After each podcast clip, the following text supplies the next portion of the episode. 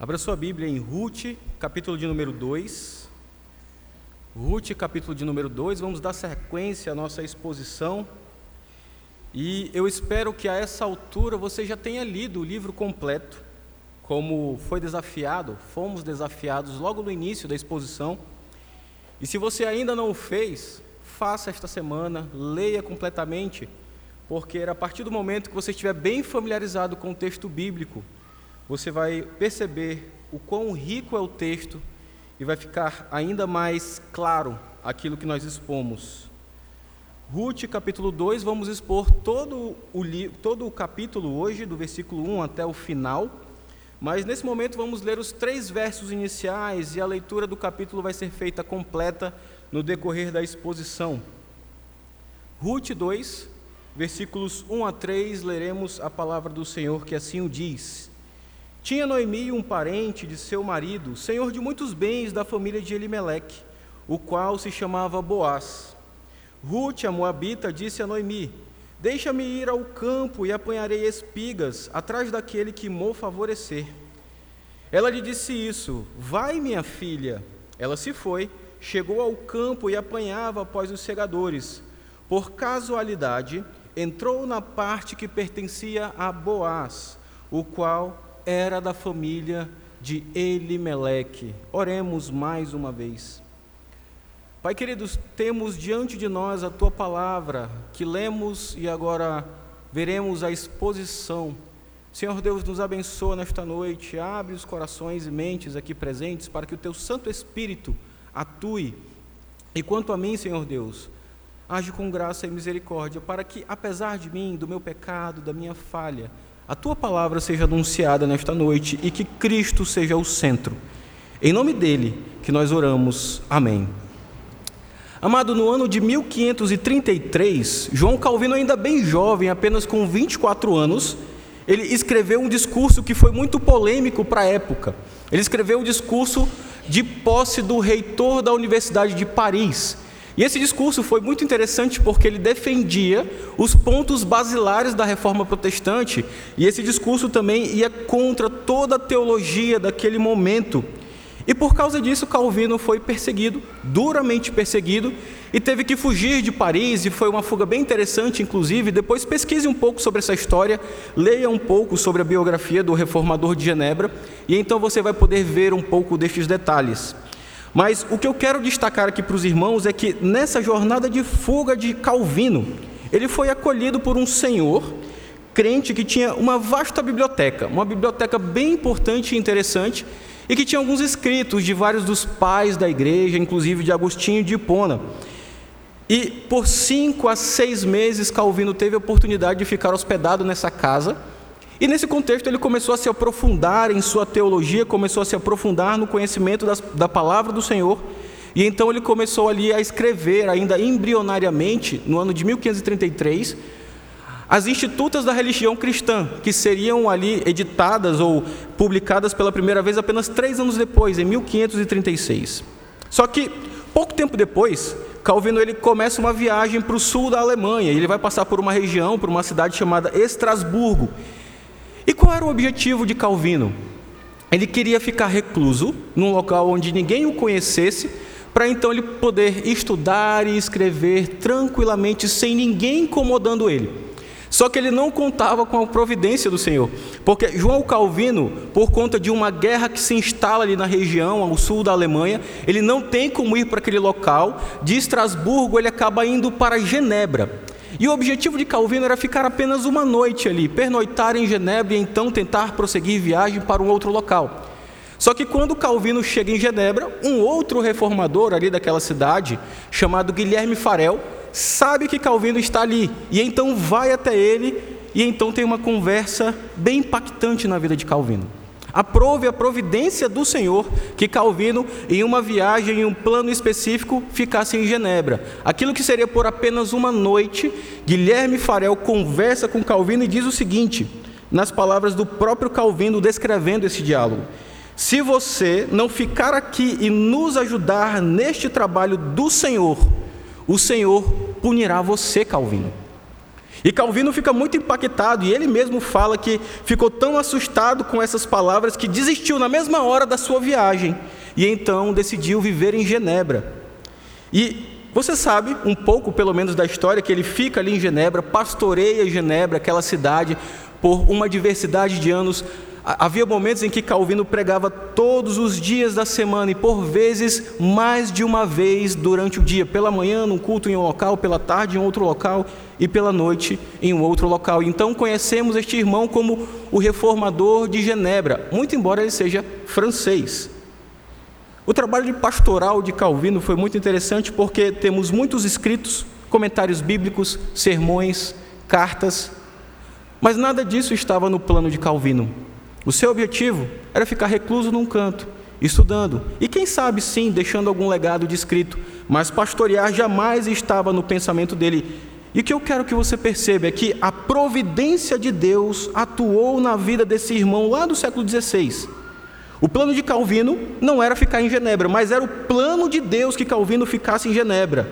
E Deus agiu para que as coisas ocorressem dessa forma a providência do Senhor e que atua de diversas vezes de forma silenciosa, como nós já falamos aqui. E hoje nós vamos ver a doutrina de Deus escancarada aos nossos olhos, a doutrina da providência de Deus escancarada aos nossos olhos. Veremos Deus mudando a vida de duas mulheres, duas viúvas, sem qualquer perspectiva, sem qualquer expectativa, por meios de aparentes casualidades coisas que elas não esperavam acontecer. Ruth não sabia o que estava acontecendo, mas o Senhor estava em sua providência, direcionando todo o seu caminho. Veremos Deus providenciando que sua serva Ruth, no meio dos campos de cevada, trabalhando ali duramente, no pesado, suando bastante, encontrasse o seu resgatador. E meus irmãos, nós vimos nos últimos domingos que a doutrina da providência oculta e contínua de Deus é evidente nessa narrativa. Inclusive, essa providência voltada para o resgate do seu povo, e é isso que nós gostaríamos de destacar hoje. Inicialmente, as crianças anotaram isso na primeira exposição sobre o livro de Ruth. Definimos de forma ainda muito simples e embrionária o que seria essa doutrina da providência, como a ação soberana de Deus na sua criação, preservando, cuidando, governando, protegendo, fazendo tudo por meio ou por intermédio para em prol da sua criação. E lembremos aquilo que R.C. Sproul, um pastor presbiteriano dos Estados Unidos, já falecido, falou, resumindo essa doutrina: a providência de Deus é resumida em Deus por nós. Isso é a essência da doutrina da providência, é Deus sendo por seu povo. Nós já falamos um pouco sobre isso, as crianças inclusive anotaram, mas eu gostaria de aprofundar um pouquinho mais a nossa compreensão sobre a doutrina da providência de Deus. Em primeiro lugar, eu gostaria de destacar duas perguntas do Catecismo de Heidelberg. Não é um símbolo de fé nosso, o qual subscrevemos, mas é um símbolo de fé que reconhecemos que é fiel às Sagradas Escrituras. E diz assim a pergunta 27: O que é a providência de Deus? A isso, o Catecismo de Heidelberg responde: É a força todo-poderosa e presente, com que Deus, pela sua mão, sustenta e governa o céu, a terra e todas as criaturas Assim, ervas e plantas, chuva e seca, anos frutíferos e anos infrutíferos, comida e bebida, saúde e doença, riqueza e pobreza, e todas as coisas não nos sobrevêm por acaso, mas de Sua mão paternal. E então, como consequência disso, a pergunta 28 pergunta: para que serve saber da criação e da providência de Deus? E a resposta é muito interessante para que tenhamos paciência em toda adversidade, mostremos gratidão em toda prosperidade, e quanto ao futuro, tenhamos a firme confiança em nosso fiel Deus e Pai, de que criatura alguma nos pode separar do amor de Cristo. Interessante essas perguntas e respostas, né? mas em complemento, utilizando apenas um trecho da Confissão de Fé de Westminster, que subscrevemos, diz o seguinte: o capítulo 5 da nossa confissão. A providência de Deus se estende em geral a todos os crentes, também de um modo muito especial. Ele cuida da igreja e tudo dispõe para o bem dela. E esse é o destaque. O Senhor Deus, de um modo todo especial, cuida da sua igreja e tudo dispõe para o bem dela.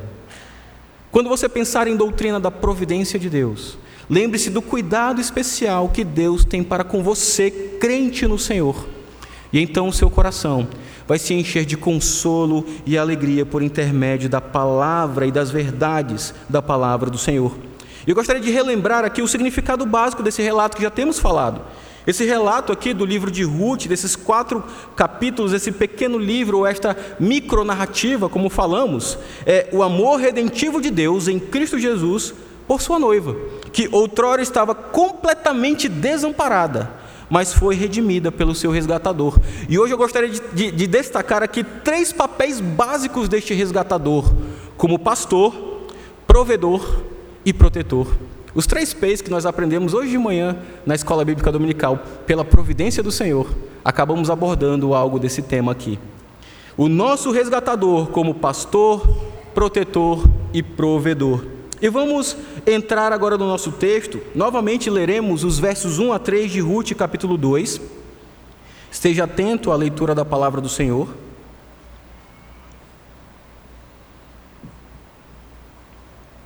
Ruth, capítulo 2, versos 1 a 3, que já lemos no início, diz assim a palavra do Senhor. Tinha Noemi um parente de seu marido, senhor de muitos bens, da família de Elimeleque, o qual se chamava Boaz. Ruth, a moabita, disse a Noemi: Deixe-me ir ao campo e apanharei espigas atrás daquele que me favorecer. Noemi, no caso, lhe disse: Vai, minha filha. Ela se foi, chegou ao campo e apanhava após os segadores. Por casualidade, entrou na parte que pertencia a Boaz, o qual era da família de Elimeleque. Amados, o capítulo 2 ele já começa inserindo um novo personagem nessa narrativa. Já vimos uma diversidade de personagens, já vimos a família de Elimelec, pensamos um pouquinho sobre cada um desses personagens, mas o capítulo 2 nos insere alguém que até então não tinha sido falado. O capítulo 1 ele termina dando uma deixa de que Noemi e Ruth chegam a Belém no tempo da cega da cevada, no tempo da colheita ali da cevada. E então nos joga para aquilo que temos no capítulo 2. E eu gostaria de trazer aqui uma breve descrição de Boaz, para entendermos melhor como o autor do texto bíblico intenciona descrever esse personagem e o que, que isso traz para nós. Por exemplo, Boaz é trazido aqui para nós e caracterizado como um parente de Elimeleque. Ou seja, a ligação dele com Noemi e por consequência com Ruth é por meio de Elimeleque, o patriarca daquela família, que já havia falecido a essa altura da história. Lembremos, ele faleceu lá em Moabe, os seus dois filhos, inclusive, o falecido marido de Ruth, faleceram lá em Moabe. Então elas chegaram a Belém e logo depois de chegarem, Ruth começa a trabalhar arduamente ali na colheita da cevada. E Boaz é trazido de cara como um parente de Elimeleque, isso é muito importante para a história. Mas, além disso, ele é descrito aqui como o senhor de muitos bens. Mas o que significa dizer que ele é senhor de muitos bens? A palavra que traduzida por esta pequena frase, senhor de muitos bens, é gibor, que é um adjetivo, ou como adjetivo vai significar algo como vigoroso, ou poderoso, ou corajoso, ou até mesmo valente. E em Juízes, o livro anterior, essa palavra aqui, que é traduzida por Senhor de muitos bens, é traduzida lá por homem valente. Ou seja, o que que isso, esse termo vem trazer para nós? Que Boaz era alguém valente, era alguém poderoso, era alguém vigoroso. Inclusive o próprio nome Boaz já nos diz algo sobre isso. Boaz significa algo como nele há força. Ou seja, toda a caracterização desse personagem é muito significativa para nós nessa história. Em 1 Reis, capítulo 1, perdão, 1 Reis, Reis, capítulo 7, verso 21, diz o seguinte: depois levantou as colunas do pórtico do templo, tendo levantado a coluna direita, chamou-lhe Jaquim, e tendo levantado a coluna esquerda, chamou-lhe Boaz. O que, nós temos aqui no relato? O relato sobre o templo, a construção do templo. E então Salomão ele ergue as colunas do pórtico do templo e das duas colunas o nome de uma delas é Boaz, que vai trazer justamente esse significado de força, de sustentação, de algo que é poderoso ali. E outra caracterização também de Boaz trazida aqui para o texto é que a primeira palavra falada por este servo de Deus lá do passado aqui na narrativa, é o nome pactual de Deus.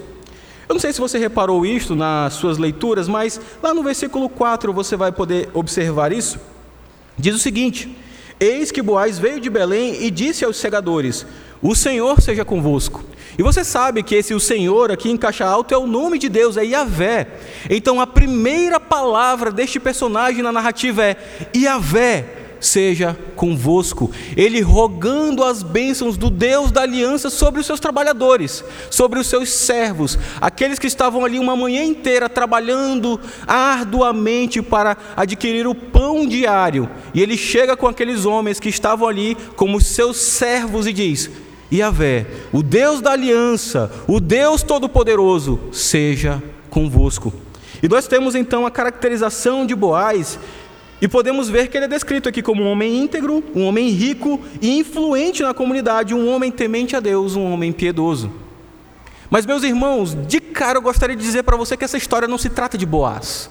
Essa história não se trata nem propriamente de Ruth, porque de cara, para que não entendamos o texto errado, precisamos já apontar para Cristo, porque aqui nós já podemos observar como esse resgatador, e Boaz é o resgatador que está chegando agora na história, aponta para o nosso Senhor Jesus Cristo, e Cristo Vamos ver melhor isso lá na frente. É um descendente de Boaz, muitos anos depois, o verdadeiro resgatador, para quem esse lá da sua linhagem passada apenas aponta, Boaz aponta para Cristo, o verdadeiro resgatador.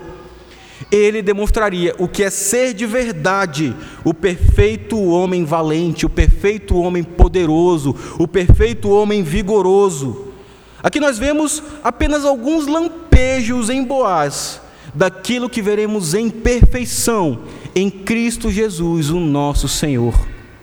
Boaz ele apenas aponta, ele apenas indica aquele que viria ainda como seu descendente, um tipo de Cristo, Davi, e aquele que vai apontar propriamente para o Senhor Jesus.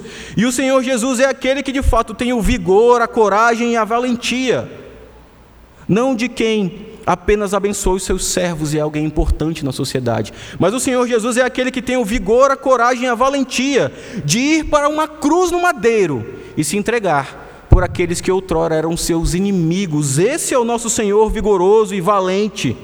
Ele também é poderoso porque ele curou, ele libertou e ele salvou a sua igreja amada, sua noiva.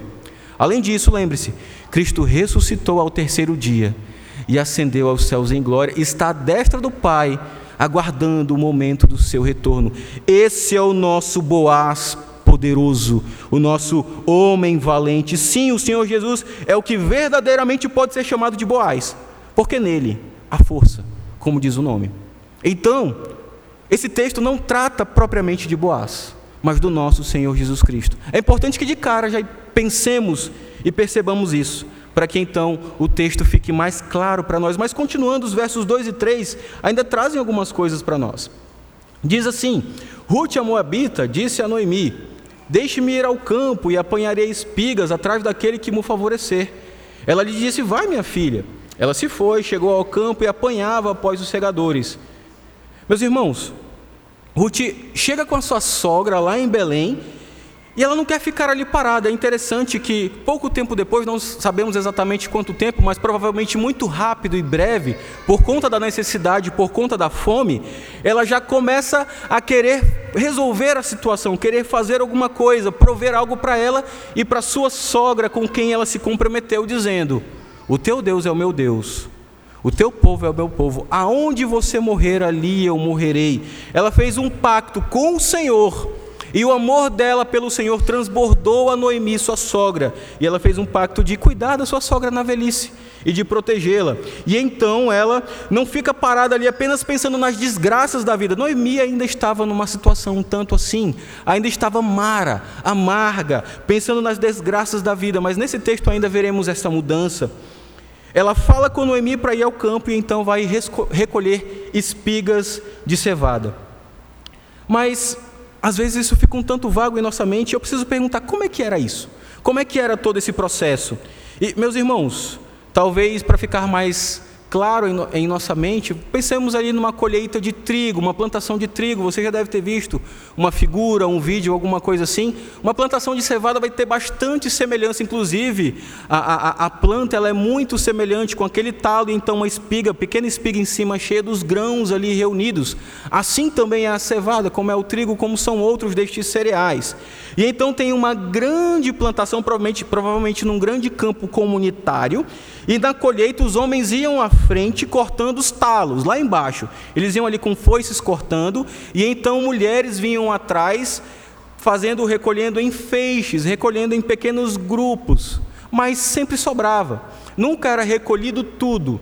E então os órfãos, as viúvas, os estrangeiros, os necessitados vinham logo atrás dos servos, não como trabalhadores, mas aquelas sobras, eles poderiam, pela lei estabelecida que vamos ver agora, poderiam pegar aquilo que sobrava para si, para o seu alimento, para o seu sustento.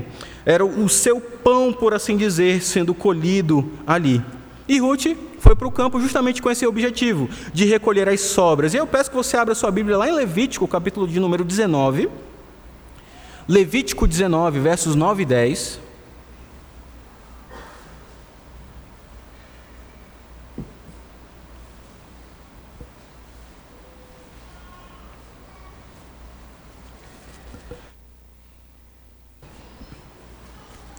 Levítico 19, versos 9 e 10, e diz assim a palavra do Senhor: porque nós devemos perguntar por que, que ela poderia fazer isso.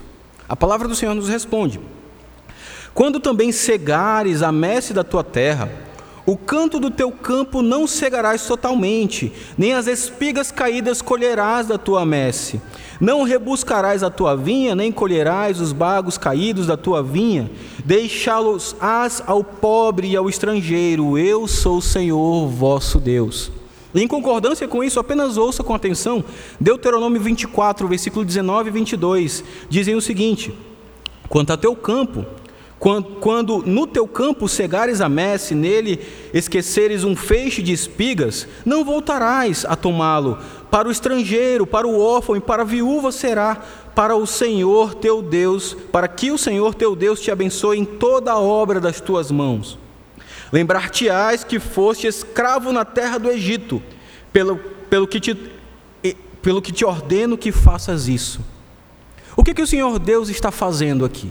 Através dessa lei que ele estabelece para o seu povo, e ele chega com aquele povo que trabalhava assim com grandes colheitas, e ele fala: Olha, quando você tiver a sua colheita, então naquele tempo, naquela época, os cantos você vai deixar sem pegar. E aquilo que for sendo esquecido, você não vai voltar atrás para pegar, porque os cantos e aquilo que fica esquecido é para o órfão, para o necessitado, para o estrangeiro, para a viúva. O Senhor Deus está estabelecendo aqui um princípio, na verdade, primeiramente uma lei, mas depois um princípio para nós, e ele vai trazer a razão. Lembrar-te-ás que foste escravo na terra do Egito, pelo que te ordeno que faças isso. Ou seja, eu te ordeno que você faça isso para que você lembre que foi escravo na terra do Egito. O Senhor Deus tem um propósito específico para que aquelas pessoas, aqueles donos de plantações pudessem lembrar-se que outrora eles não tinham plantações como aquelas, que outrora eles eram como aqueles órfãos e viúvas que estavam lá rebuscando, que estavam pegando as espigas que sobravam, ou então as uvas que caíam, que ficavam nos pés, que sobravam. Os donos das plantações de, deveriam deixar uma parte para que os necessitados pudessem recolher. E nesse sentido, a intenção principal do Senhor é lembrar que o Senhor Deus os redimiu, que o Senhor Deus mudou a sua situação. E meus irmãos, a primeira aplicação da noite é que essa lei propriamente dita não é mais válida hoje, mas o mandamento de auxiliar o necessitado com atos de misericórdia, sim. Os atos de misericórdia, sim, o Senhor Deus nos insta na Sua palavra a fazer isto. Lá em Tiago capítulo 1, versículo 27, diz o seguinte: A religião pura e sem mácula para com o nosso Deus e Pai é esta: visitar, ou seja, prestar auxílio aos órfãos e às viúvas nas suas tribulações, e a si mesmo guardar-se incontaminado no mundo. Mas repare uma coisa que é bem interessante aqui. essa lei em Levítico e também expressa em Deuteronômio é uma lei que convoca o necessitado, não apenas a pedir, mas ele convoca o necessitado ao trabalho.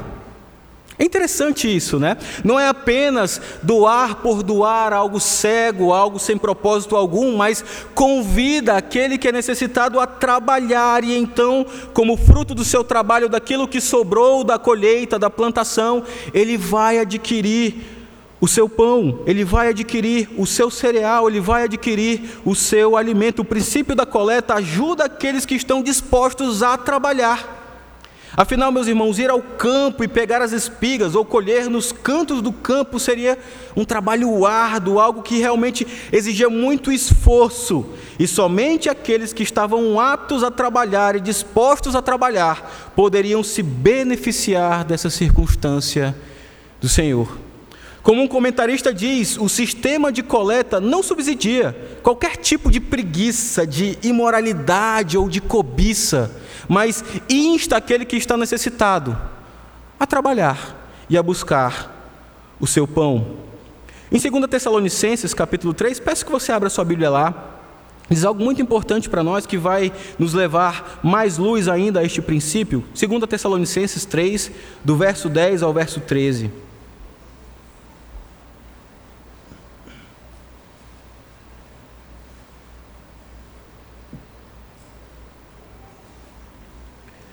2 Tessalonicenses 3, do 10 ao 13, diz assim a palavra do Senhor. Porque quando ainda convosco vos ordenamos isto, se alguém não quer trabalhar, também não coma.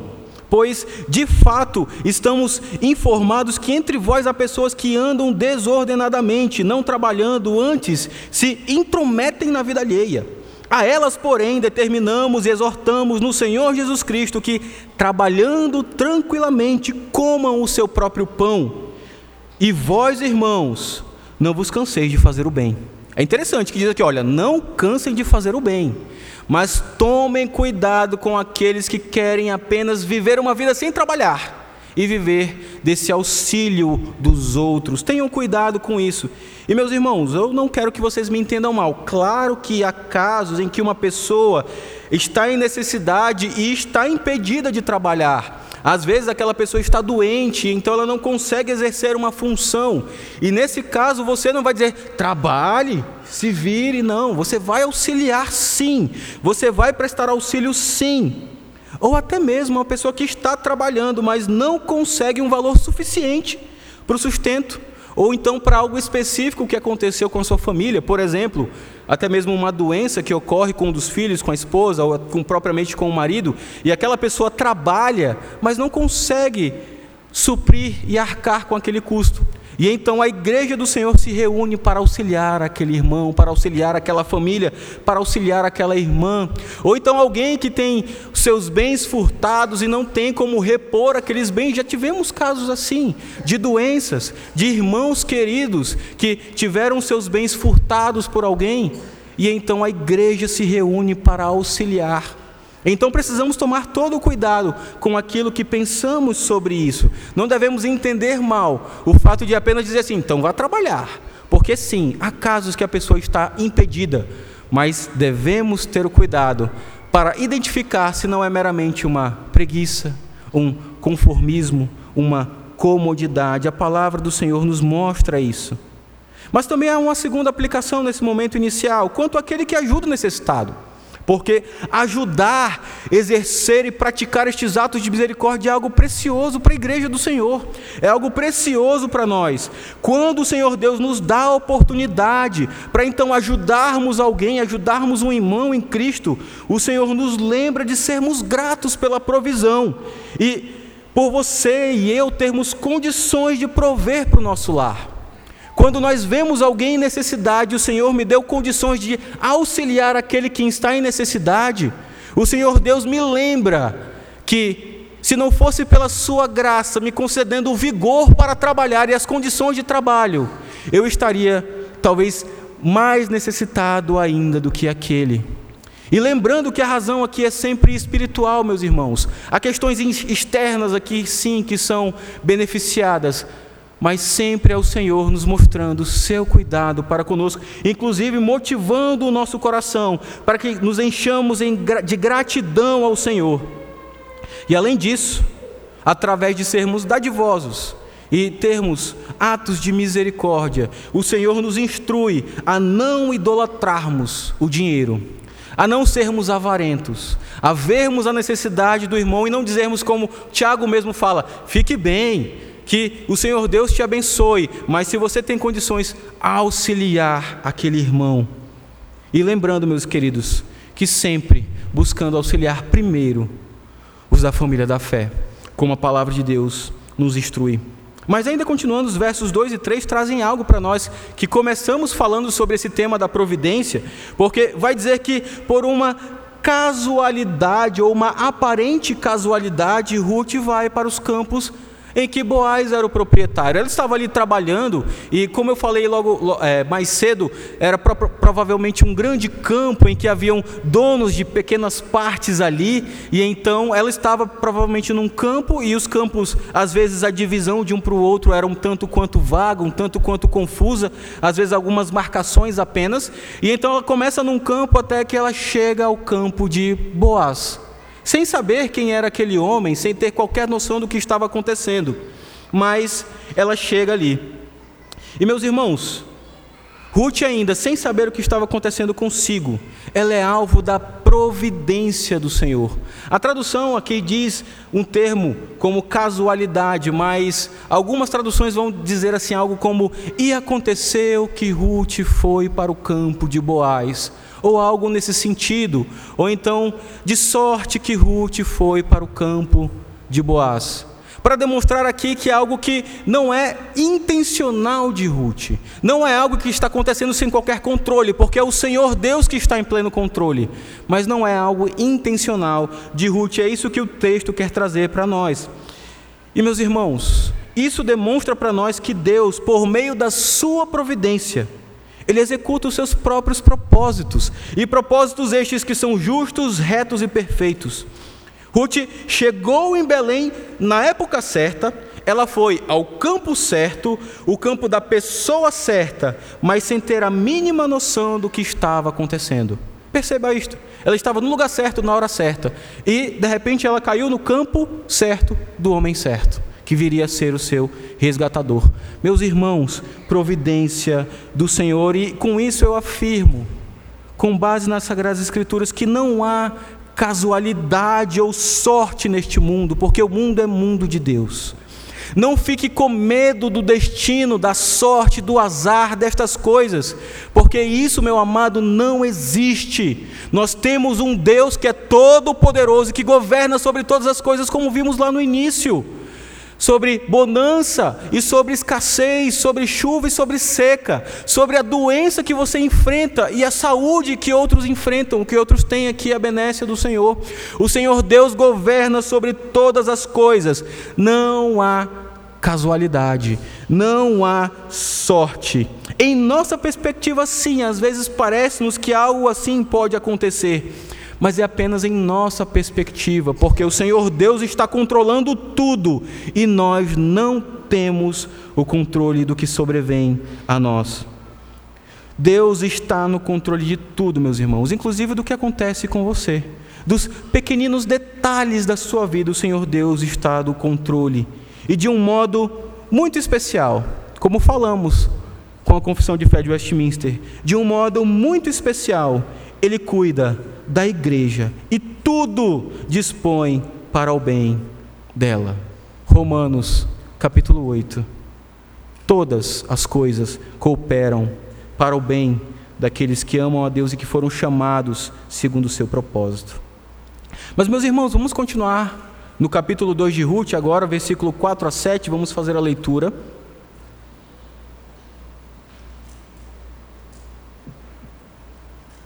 Ruth, capítulo 2, versículos 4 a 7 agora, dizem o seguinte: Eis que Boaz veio de Belém e disse aos segadores: O Senhor seja convosco, aquilo que nós já tratamos. Responderam-lhe eles: O Senhor te abençoe, ou seja, um relacionamento mútuo aqui entre o Senhor e os servos, o Senhor e os trabalhadores. Depois perguntou Boaz ao servo encarregado dos segadores: De quem é esta moça? Respondeu-lhe o servo: Esta é a moça moabita que veio com Noemi da terra de Moabe. Disse-me ela: Deixa-me rebuscar espigas e ajuntá-las entre as gavelas após os segadores. Assim ela veio, desde pela manhã até agora está aqui, menos um pouco que esteve na choça. Boaz ele chega ao campo, ele cumprimenta os seus servos, ele está ali demonstrando, o autor bíblico começa a demonstrar como é que era o relacionamento de Boaz com aqueles que eram seus subordinados, e logo ele repara naquela mulher diferente. E há uma discussão sobre o momento exato em que Boaz repara em Ruth. Se é no momento em que ela está descansando na choça, então o servo diz: Olha, ela, ela trabalhou bastante e agora ela está ali descansando. Ou então, se ele chegou ali, ela já tinha descansado e tinha retornado ao trabalho. Não fica tão claro isso, então, aqui na, na, na versão Almeida, revista atualizada, parece-nos que a sequência é esta mesmo, né? Ele chega, ela trabalhou por horas, descansou um pouco e depois voltou a trabalhar. Mas isso não faz tanta diferença para nós. A questão é que ele chega e repara naquela mulher diferente ou naquela moça diferente que outrora ele não havia reparado. Talvez nos dias anteriores ali da colheita, ele não tinha reparado naquela pessoa que estava ali, pegando as sobras, as espigas que estavam caindo. E ela fica um pouco ali na choça. E choça é um local, um abrigo para que haja ali um descanso temporário, o local que Ruth ficou. Um comentarista diz algo muito interessante sobre isso, ainda interligando com a providência do Senhor. Vale nos atentarmos a algumas formas em que a soberania de Deus nos mostra tanto se mostra tanto preparando como guiando a situação. Enquanto Ruth está suando, pensando, dobrando os joelhos e enrijecendo as costas ali no seu trabalho, há coisas acontecendo que ela nem imagina. Para começar, ela está tranquila trabalhando e nem sabe onde. É meramente um campo que ela encontrou e começou a trabalhar. Não é mas não é meramente um campo. É o campo de Boaz, aquele que viria a ser o seu resgatador. Mas continuando o texto, depois desse encontro inicial, ele repara em Ruth, então temos aquilo descrito nos versos 8 e 9. Deixe a sua Bíblia aberta em Ruth, capítulo 2, vamos lendo e então expondo alguns detalhes. Versos 8 e 9 agora dizem: Então disse Boaz a Ruth, ele puxa a conversa com ela aqui. Ouve, filha minha, não vai escolher em outro campo, nem tampouco passes daqui. Porém, aqui ficarás com as minhas servas, estarás atenta ao campo que cegarem e irás após elas. E irás após elas. Não dei, não dei ordem aos servos que te não toquem? Quando tiveres sede, Vai às vasilhas e bebe do que os servos tiraram. Repare que Boaz, ele oferece provisão e proteção do seu campo. Ele oferece a provisão e a proteção do seu campo. E tem alguns detalhes aqui que são interessantes. Primeiramente, a forma que ele trata Ruth, ele chama-a de filha minha. E isso indica uma provável diferença de idade, talvez uma diferença de idade até bem considerável. Nós não sabemos, por exemplo, se Boaz já era um homem viúvo e então ele vai e casa-se depois com Ruth. Não sabemos se Boaz tinha algum filho. O texto não nos demonstra isso, não nos fala isso, mas demonstra o seu tratamento com Ruth e ele a chama de filha minha. Lembrando que ela provavelmente era uma moça bem jovem, ali na casa dos 20 anos ainda, e ele alguém, possivelmente ele talvez até mais do que o dobro da sua idade. Não temos informações tão claras quanto a isso. Mas então ele traz uma outra informação. Não dei ordens aos servos que te não toquem isso é muito importante para nós, porque demonstra um ato de piedade, um ato de um homem de Deus e temente ao Senhor ali, porque ele fala aos seus servos: olha, não toquem naquela mulher. E você vai lembrar que o período aqui é dos juízes. E se você lembra daquilo que foi relatado lá em Juízes 19, você vai perceber o risco que era uma mulher sozinha, viúva, sem ninguém por ela, no meio de um campo cheio de homens. Se aqueles homens não fossem tementes ao Senhor e descrentes, você sabe o tipo de desastre que poderia acontecer. Se você não lembra, leia lá, Juízes 19, e você vai trazer à memória as atrocidades que acontecem ali com aquela mulher, e que depois é dividida em doze partes, e então dividida, espalhada pela terra de Israel. Ele demonstra aqui também bondade, ou vários e seguidos atos de bondade, proporcionando provisão e proteção para Ruth. Inclusive, ele faz até algo que não era exigido. Ele fala para Ruth que ela poderia beber água com os seus servos. Aqueles que eram os necessitados que iam ao final do campo, eles não tinham esses privilégios. Mas ele começa a favorecer Ruth. E ela ainda, ele ainda dá disposições além da lei estabelecida pelo Senhor. E ele coloca ela sobre a proteção das outras mulheres. Ah, vá acompanhando as outras, não abandone, não vá para outro campo onde eu não posso protegê-la, onde eu não posso colocá-la sob minha guarda, e fique aqui. E aqui você vai estar tranquila, porque os meus servos não vão tocar em você. Eu temo ao Senhor, e eu falei para que os meus servos não toquem em você. Aqui, Ruth, você está segura. Esse é o resumo da fala de Boaz. Mas então o texto continua dos versos 10 a 13 agora, diz assim a palavra do Senhor. Então ela, inclinando-se rosto em terra, lhe disse: como é, que, como é que me favoreces e fazes caso de mim, sendo eu estrangeira? Respondeu Boaz e lhe disse: Bem me contaram tudo quanto fizeste a tua sogra depois da morte de teu marido, e como deixaste a teu pai, a tua mãe e a terra de onde nasceste, e vieste para um povo que dantes não conhecias. Versículo 12: O Senhor que Yahvé retribua o teu feito e seja cumprida a tua recompensa no Senhor Deus de Israel, sob cujas, asas vieste buscar refúgio. Disse ela então: Tu me favoreces muito, Senhor meu, pois me consolaste e falaste ao, meu coração, ao coração de tua serva, não sendo eu nem ainda como uma das tuas servas. Nós temos aqui um relacionamento que começa a se traçar. Não necessariamente ainda um relacionamento romântico, não é este o foco aqui, pelo menos não por hora. Mas sim, um relacionamento começa a se traçar e Boaz se coloca ali como um protetor e um provedor para Ruth. E Ruth demonstra profunda gratidão pelo favor de Boaz. Ela fica impressionada. Mas como é que você me favorece tanto e faz caso de mim? Eu sou estrangeira. Eu sou uma moabita, nem desse povo eu sou, e você me favorece. E então nós temos por que Boaz faz isso? Os versículos 11 e 12 demonstram por que ele estava fazendo tudo aquilo. Não era algo na característica física, por exemplo, de Ruth, que motivava Boaz naquele momento, mas era a sua história de fé ele reconheceu, ele viu aquela moça que estava diferente, os seus servos provavelmente ali já lhe contando alguma coisa ou algo que ele já tinha ouvido até mesmo na cidade, a história de Ruth, a moabita que veio acompanhando Noemi, que deixou os seus deuses, os seus ídolos, a sua terra pagã e veio acompanhando a sua sogra, deixou tudo para trás e agora é alguém que faz parte do povo de Deus. Boaz viu aquela história de fé e então ele começa a rogar as bênçãos do Senhor sobre ela e a favorecê-la. E é interessante que, em certo sentido, Ruth, ela seguiu os passos de Abraão. Observe isso, inclusive a linguagem até nos lembra um pouco. Ela sai do meio da sua terra, ela sai do meio da sua parentela, e em algum sentido ela vai para uma terra que o Senhor Deus vai lhe mostrar, porque ela não conhecia aquele local. A sua sogra, Noemi, é uma é uma hebreia ou uma judia, mas, mas Ruth é uma moabita, ela não sabia direito o que esperar naquele local. E então, como que seguindo os passos de Abraão, ela se demonstra uma filha na fé de Abraão.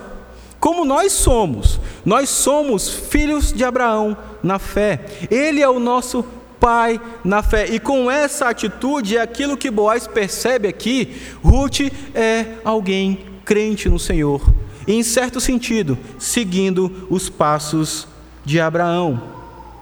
Mas, aplicando o texto para nós, uma pergunta que é interessante fazermos, que é importante fazermos: o que que chama a atenção de Boaz? Pense nisso, porque repare que Ruth deveria estar suada. Ela passou horas trabalhando sobre um sol escaldante.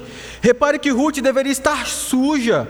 A roupa de Ruth provavelmente não era mais bonita, era uma roupa de uma mulher que estava trabalhando, talvez até roupas de alguém que demonstrava que estava paupérrima.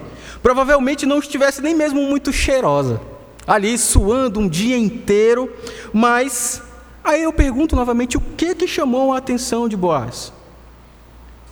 E eu penso aqui nas moças e as mulheres solteiras da nossa igreja. Percebam o que chama a atenção de, Boaz em Ruth, de Boaz em Ruth. O seu testemunho de fé. É isso que chama a atenção daquele homem. E minhas queridas irmãs, que este seja o principal adorno de suas vidas. O pretendente que está às suas portas, o que que ele dá mais valor? A sua aparência, e não que a sua aparência não seja importante, não que andar cheirosa não seja importante, não que andar ali bonita não seja importante, mas o que que o seu pretendente dá mais valor em você? A sua aparência ou a sua fé?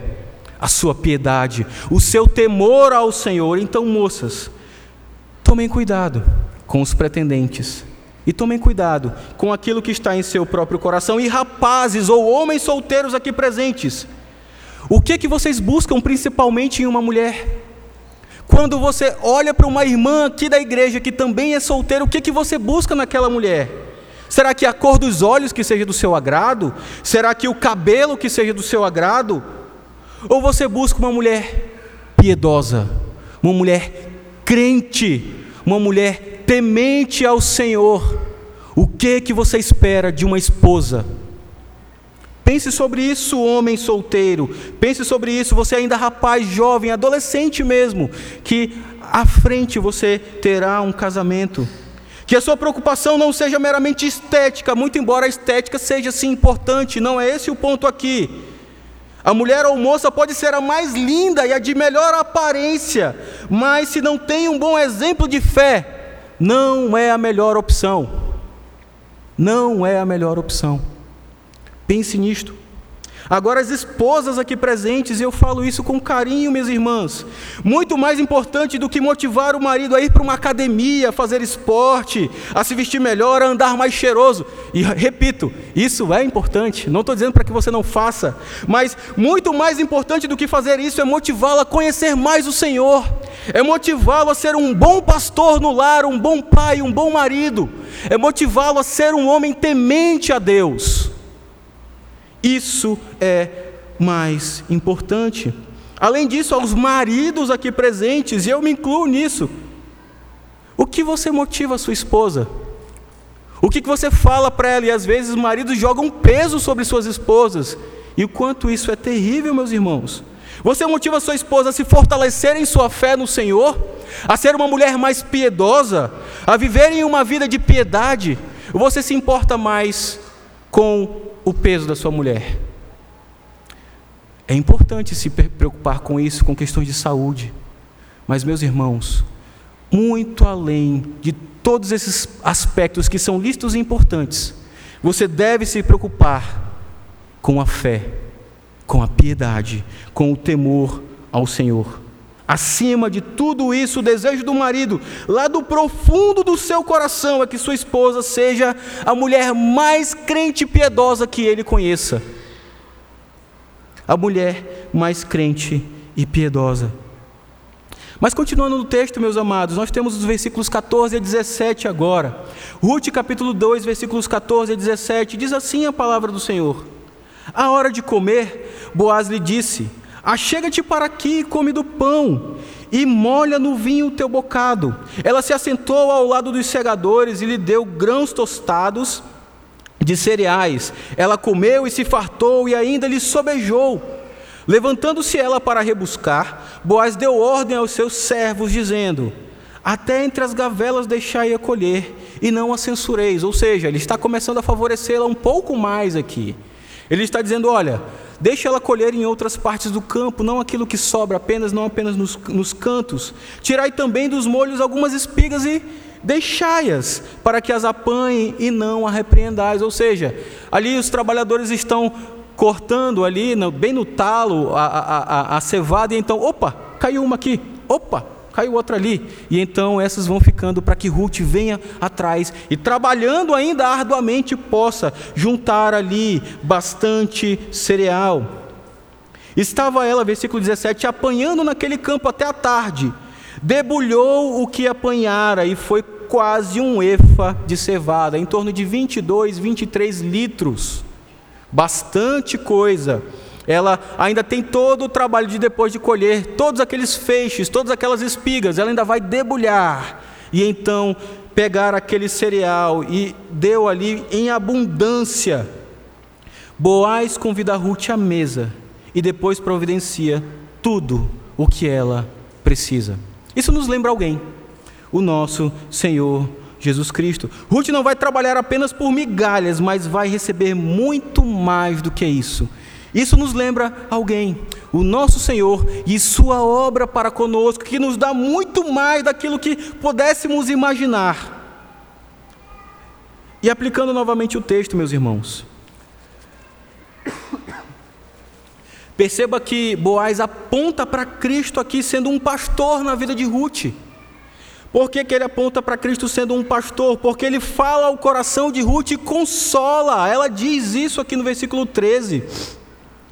Diz o seguinte aqui: Tu me favoreces muito, Senhor meu, pois me consolaste e falaste ao coração da tua serva, não sendo eu nem ainda como uma das tuas servas. Ou seja, ela fica impressionada e o seu coração é consolado. E como um pastor, ele ora ainda em favor de Ruth: O Senhor te abençoe, minha filha. O Senhor te proteja, o Senhor te honre pela tua fé. Que o Senhor lhe conceda graça e misericórdia. Mas além de se portar como um pastor na vida daquela mulher, daquela desamparada, daquela viúva que ele haveria de resgatar lá na frente, ele se porta como um protetor, porque Boaz deixa Ruth resguardada em seu campo, na companhia das suas servas, protegida dos, pelos seus servos, não, não indo para outro campo onde ele não poderia protegê-la, ela fica como que debaixo da sua proteção. Como protetor, Boaz não permite que Ruth seja molestada. Meus irmãos, isso é muito importante nesse contexto. Lembremos do perigo que qualquer mulher num campo daquele poderia correr. Mas além de pastor e protetor, ele também é provedor. Ele dá as condições de trabalho e ainda dá muito mais daquilo que ela precisa. E como protetor, como provedor, ele convida para comer com ele junto à mesa. Boaz ainda não era o marido de Ruth, mas demonstrava as qualidades que um marido deveria ter. Isso já nos leva para mais algumas aplicações. Novamente eu falo às irmãs solteiras: que tipo de marido vocês querem? É uma pergunta que você deve refletir. Que tipo de marido você quer? O marido que você busca precisa demonstrar que será um bom pastor, precisa demonstrar que será um bom protetor e precisa demonstrar que será um bom provedor. E ser um bom provedor não significa que ele vai ganhar rios de dinheiro, mas que ele é um homem trabalhador e trabalha de forma honesta. Ser um bom protetor significa, não significa que ele nunca vai falhar, mas que ele vai dar tudo de si para honrar ao Senhor, cuidando de você, protegendo você. Ser um bom pastor não significa que ele nunca vai dizer algo errado para você, mas que ele vai, como um homem de Deus, se debruçar na palavra do Senhor, orar ao Senhor e rogar para que ele o ajude a pastorear você no dia a dia na sua vida. Minha irmã, minhas irmãs, solteiras aqui presentes, o que você espera do seu futuro marido? Olhe as características, analise. Você é jovem, se tem aquele jovem que já está aí como pretendente às suas portas, veja se ele tem, demonstra já condições de ser um pastor, provedor, protetor. São características necessárias, minhas amadas irmãs. Mas além disso, eu falo aos homens solteiros novamente. Que tipo de marido vocês pretendem ser? Que tipo de marido vocês desejam ser? Você tem buscado no Senhor as condições de demonstrar essas qualidades. E meus irmãos, vocês nunca vão demonstrar as qualidades todas em perfeição. Isso somente em Cristo. Isso somente em Cristo. Por isso que eu falei no início, Boaz aqui apenas demonstra alguns lampejos daquele que é o seu descendente, o Senhor Jesus. Ninguém demonstra isso em perfeição, somente Cristo, mas você, sabendo que o Senhor lhe delegou esta responsabilidade, deve buscar em Cristo demonstrar essas qualidades.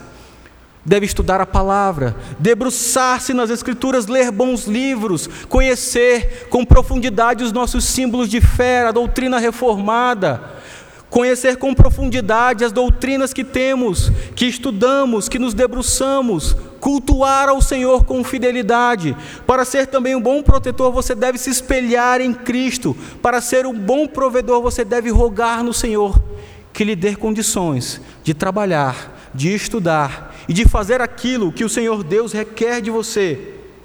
E eu falo isso com temor. É algo duro, mas ao mesmo tempo eu falo de forma carinhosa. Se você não demonstra essas qualidades, e se você está muito longe disso, é melhor nem começar um namoro. É melhor nem começar um namoro. Meninas, se o rapaz que está à porta não demonstra isso, não caia no erro de começar um namoro agora. Se você tem alguma pretensão, ore por aquele rapaz. Até mesmo confronte-o em algum pecado. Mas não caia no erro de começar um namoro. E você, rapaz, homem solteiro, perceba isso em você e busque no Senhor a mudança. Busque primeiramente em Cristo transformar o seu caráter. E depois, então, busque uma mulher crente para constituir matrimônio. Pensemos nisso, meus irmãos. E agora os homens. Lembrem que Boaz aqui aponta para o seu descendente, o Senhor Jesus, que é o nosso pastor, é o nosso provedor, é o nosso protetor, ele é o nosso paradigma. Não à toa que o texto bíblico diz que o marido deve amar a sua esposa como Cristo amou a igreja. Então, maridos aqui, e que por vezes tantas falhamos nas nossas funções, busquem em Cristo o nosso pastor, protetor e provedor honrar a Ele, cumprindo essas funções em seu lar, em, seu lar, em sua casa e para com a sua esposa. Mas caminhando para o final do texto, vamos ler agora os versos 18 a 23. Os versos finais desse texto, versos 18, 18 a 23.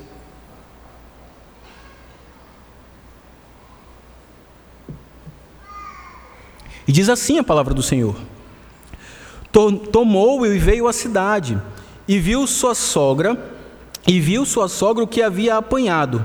Também o que lhe sobejava depois de fartar-se, tirou e deu à sua sogra. Então lhe disse a sogra: Onde colhestes hoje? Onde trabalhaste? Bendito seja aquele que te acolheu favoravelmente. Noemi fica espantada.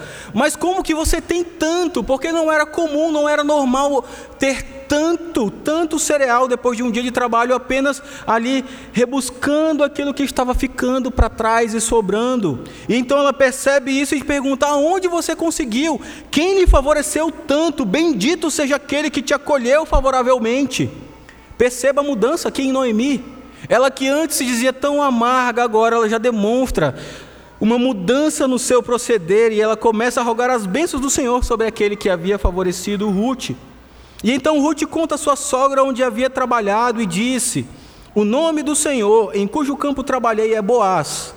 Então Noemi disse à sua nora: Bendito seja ele do Senhor, que ainda não tem deixado a sua benevolência, nem para com os vivos, nem para com os mortos. Disse-lhe mais Noemi: Esse homem é nosso parente chegado e um dentre os nossos resgatadores. Continuou Ruth, a Moabita: Também ainda me disse: Com os meus servos ficarás até que acabem toda a cega que tenho. Disse Noemi a sua nora: a sua nora Ruth: Bom será, minha filha, que saias com as servas dele, para que noutro campo não te moleste. Perceba a mesma preocupação de Noemi aqui. Para que outro campo não te moleste, vá, siga essa instrução. Assim passou ela a companhia das servas de Boaz para colher, até que a cega da cevada e do trigo se acabou, e ficou com sua sogra. É interessante que Ruth chega em casa ali com sua sogra com mais de 20 quilos de grão de cevada. E sua sogra fica impressionada com isso e começa agora a abandonar aquela amargura que tanto vimos no capítulo anterior. Mara, a amargurada, parece que agora está voltando a se tornar Noemi, a agradável. Ela está deixando aquela postura de amargura e, em um certo sentido, uma revolta contra o Senhor e agora está reconhecendo o cuidado do Senhor para com ela, e ela tem palavras de agradecimento a Deus. Ela agora reconhece o cuidado de Deus. Noemi agora tem esperança. ela reconhece a benevolência de Deus para com ela e também com os falecidos, porque o resgatador era uma esperança de continuar a descendência da sua família, de Elimeleque de, e do, do, do, do, marido que faleceu, de, de Ruth, era uma forma de continuar esta descendência. Então Noemi pensa: o Senhor Deus está sendo bom conosco, e até mesmo com aqueles que já morreram.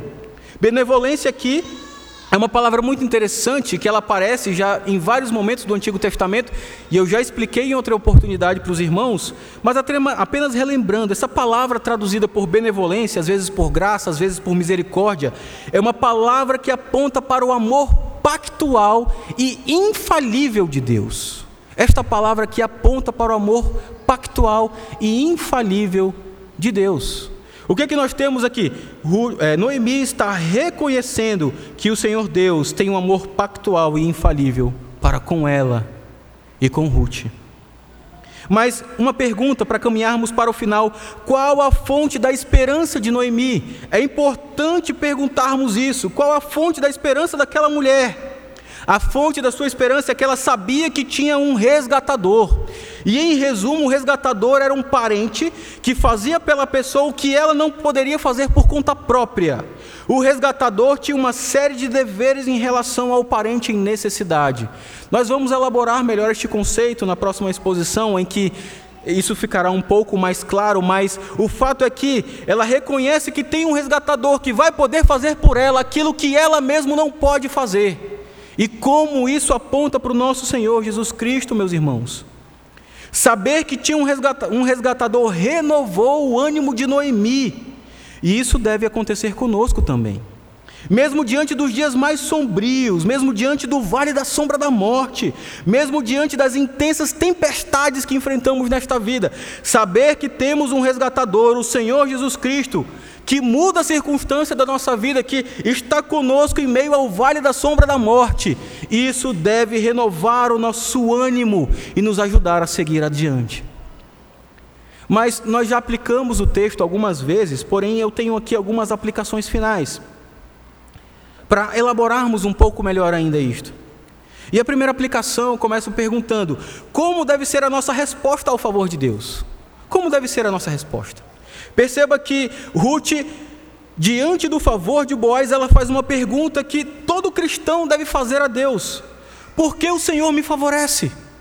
Porque eu sou alvo do favor do Senhor, eu não entendo, eu sou um mero moabita que não mereço o teu favor, eu sou um pecador miserável, mas o Senhor vem com graça e misericórdia em meu favor. Essa é a pergunta que fazemos e que devemos fazer. Por que o Senhor nos favorece? A verdadeira graça sempre assombra o arrependido. Nós nos arrependemos diante do Senhor e ficamos assombrados com tamanha graça e misericórdia e diante da obra de Cristo, nosso resgatador.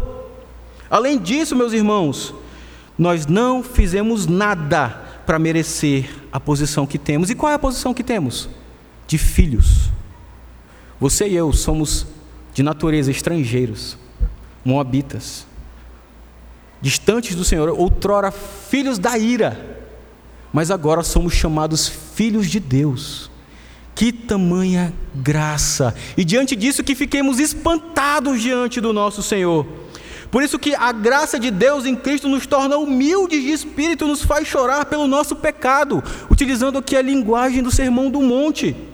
A graça de Deus em Cristo nos renova, porque nos dá esperança. A graça de Deus em Cristo nos surpreende, porque sabemos que não merecemos. Essa é a graça do Senhor, essa é a benevolência do Senhor. Este é o amor pactual do nosso Deus. Mas além disso, esse livro nos ensina como a providência silenciosa de Deus aponta para o Messias o tempo todo a providência de Deus está apontando para o Senhor Jesus o tempo todo. Cristo é o centro de toda a história e Cristo é o centro desta história. Essa história aponta para o nosso Senhor. E esse trecho da narrativa de Ruth escancara diante de nós a necessidade de um resgatador. E escancara diante de nós que tudo depende desse resgatador. Ele sim nos coloca para trabalhar, mas todos os recursos são dele. Sim, Ele coloca-nos para exercer boas obras neste mundo, atos de misericórdia, mas todos os recursos vêm dele. Tudo depende do nosso resgatador. Como diz um comentarista, a maneira como Deus reverte a sorte de Noemi e Ruth é um tipo ou um símbolo da forma como ela muda, como ele muda a sorte de Israel, o seu povo. As ações de Boaz nesse livro são tipológicas da obra de Cristo como nosso resgatador. Substitua, por exemplo, o primeiro Adão por Elimeleque, por Malom, por Quilion. Elimeleque negligenciou a sua noiva, Noemi, a sua esposa, da mesma maneira que Adão negligenciou Eva, lá no Éden. Substitua Boaz por Jesus. Ele é o segundo Adão, aquele que vem toma o lugar do primeiro Adão caído, então coloca a igreja no lugar de e então devemos colocar a igreja no lugar de Ruth e Noemi. Que somos alvo deste favor, deste cuidado, deste pastoreio, desta proteção, desta provisão. Agora você pode ver como o livro funciona como uma história do Evangelho, lembrando do resumo da, da narrativa em criação, queda, redenção e consumação. A metanarrativa bíblica e a micronarrativa aqui em Ruth, criação, queda, redenção e consumação. Vemos aqui o desenvolvimento desta obra redentiva. O primeiro Adão, Elimeleque, trouxe a morte. Por meio do segundo Adão, por meio de Boaz, haverá restauração e redenção. Deus restaurará Ruth e Noemi, a sua herança, seu lugar na terra, a sua participação no reino. Assim como Cristo, como em Cristo, Deus nos traz para junto de si. É Cristo, amado.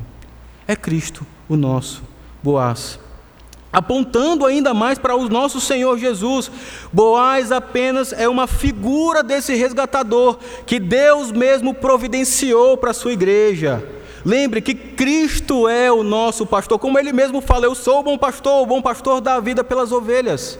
Eu sou o bom pastor, conheço as minhas ovelhas e elas me conhecem a mim. Assim como o Pai conhece a mim, e eu conheço o Pai e dou a minha vida pelas ovelhas, o Senhor Jesus é o nosso pastor. Aquele também que é o nosso protetor é o nosso Cristo, porque Ele está conosco todos os dias até a consumação dos séculos. Ele nos garante isso antes de ascender aos céus. Estou convosco até a consumação dos séculos. Além disso, Ele é o nosso provedor, porque nos dá muito além do sustento diário, meus irmãos. Isso é uma pequenina demonstração da provisão de Deus em Cristo em favor de nós, porque Deus em Cristo providenciou a sua salvação, crente no Senhor. O nosso Senhor é o nosso provedor. E finalmente, meus irmãos, o Senhor Jesus, o nosso Boaz, que nos convida para desfrutar com Ele da sua mesa.